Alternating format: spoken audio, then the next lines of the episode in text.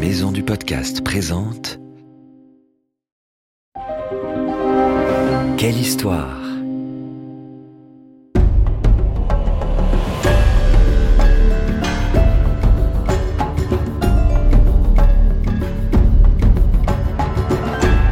Entre dans la légende. Ulysse, Athéna, Thor, Anubis, le roi Arthur et bien d'autres. Quelle histoire te fait découvrir les mythes et légendes du monde entier comme tu ne les as jamais entendus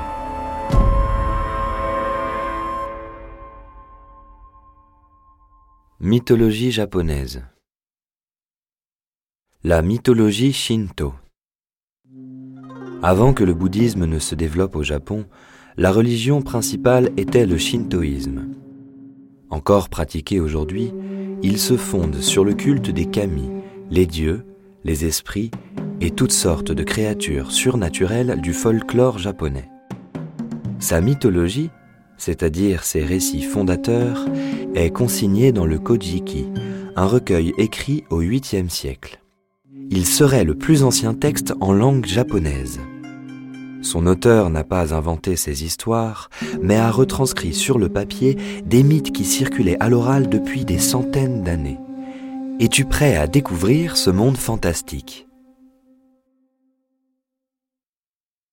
Les premiers kami.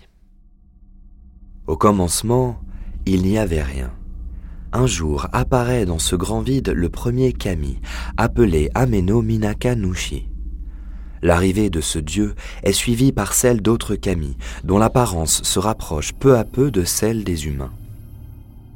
Ce sont eux qui créent le premier couple, Izanagi et Izanami, à qui reviendra la tâche compliquée de fabriquer la Terre. Car pour le moment, il n'existe encore qu'un ciel immense qui se confond avec une mer infinie. Pour accomplir leur mission, Izanagi et Izanami ont une idée. Tu vas voir. La création du monde. Juché sur un pont suspendu entre le ciel et la mer, il s'empare d'une lance magique qu'il trempe dans l'eau, puis la secoue. Les gouttes qui s'éparpillent se transforment en continents et en pays, en commençant par le Japon. Le couple descend ensuite sur cette nouvelle terre pour s'y installer. Il tombe vite amoureux et donne naissance à de nombreux kami, d'abord sous la forme d'îles, créant les archipels du Japon, puis sous la forme d'éléments naturels, comme le kami des montagnes ou celui de l'eau. Mais l'un d'entre eux va causer beaucoup de peine à ses parents. Le pays de Yomi. Un jour, Izanami donne naissance au kami du feu. Mais celui-ci, lors de l'accouchement, lui brûle tout le corps. Blessée et mourante, Izanami se retire dans le monde des morts, un pays souterrain appelé Yomi. Ce lieu effrayant est très différent des enfers brûlants qu'on retrouve dans d'autres mythologies. Car si le pays de Yomi symbolise la mort et la disparition des corps, les âmes, elles, survivent et se changent parfois en nouveaux kami. C'est donc à la fois un lieu de mort et de renaissance. Izanami va en devenir la reine et s'y installer dans un sombre palais.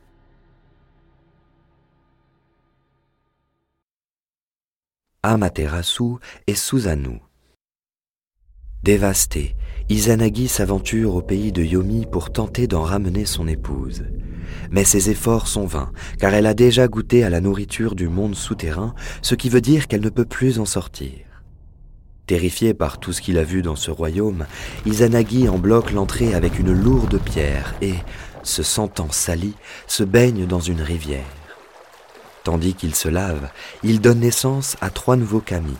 Amaterasu, le soleil, Tsukiyomi, la lune, et Susanoo, la tempête. Izanagi leur donne alors à chacun un royaume, celui des cieux, de la nuit et de l'océan. La danse d'Uzume.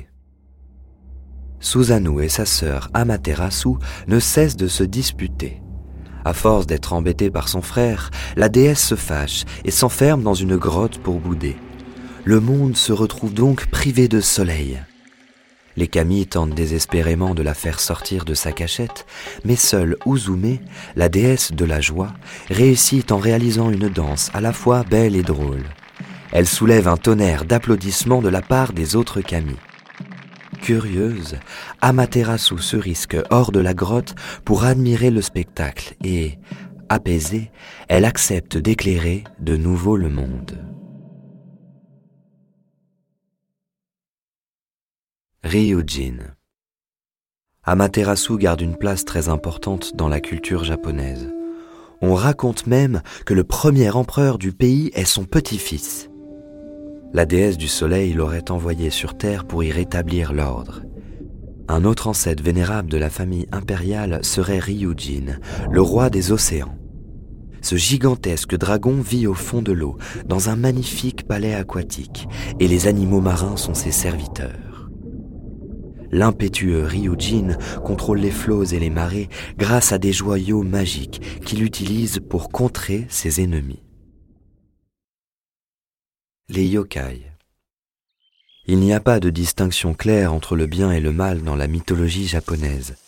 La plupart des kami sont plutôt gentils, mais il existe des monstres ou fantômes effrayants appelés les yokai, des êtres farceurs dont les blagues peuvent aller jusqu'à dévorer les humains. Le kappa, par exemple, est une créature mi-singe, mi-tortue, qui rôde dans les rivières dans l'espoir de manger ceux qui s'y baigneraient. Pour apaiser les yokai, il suffit d'effectuer des rituels de purification ou de leur fabriquer de petites maisons. Cela évite qu'ils viennent hanter les foyers des humains. Kitsune Parmi ces esprits facétieux, on trouve aussi le kitsune. D'après la légende, lorsqu'un renard vit plus de 100 ans, il lui pousse une nouvelle queue et il développe de nouveaux pouvoirs. Imagine l'âge et la puissance du kitsune qui ne possède pas une queue, mais neuf. L'intelligence sournoise de cette créature, qui peut changer d'apparence et même se déguiser en humain, est redoutée par les Japonais mais elle est aussi associée au dieu des céréales, Inari, un kami assez bienveillant. Il est toujours accompagné de deux renards, dont il prend parfois l'apparence. Un monde magique. Tu connais désormais les principaux kami et yokai, mais il en existe d'autres. La liste est infinie car les kami sont partout. Ce sont les esprits des ancêtres, des animaux ou des éléments naturels comme les cascades, les arbres et même les cailloux. Dans la mythologie japonaise, tout est vivant et magique. C'est pour cela qu'il faut respecter la nature.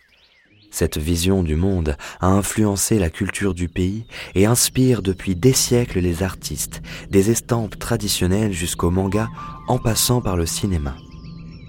Cela te rappelle peut-être certains films de Hayao Miyazaki?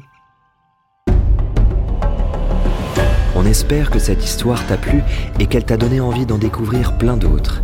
C'était Mythes et légendes, une série audio adaptée de la collection de livres des éditions Quelle Histoire.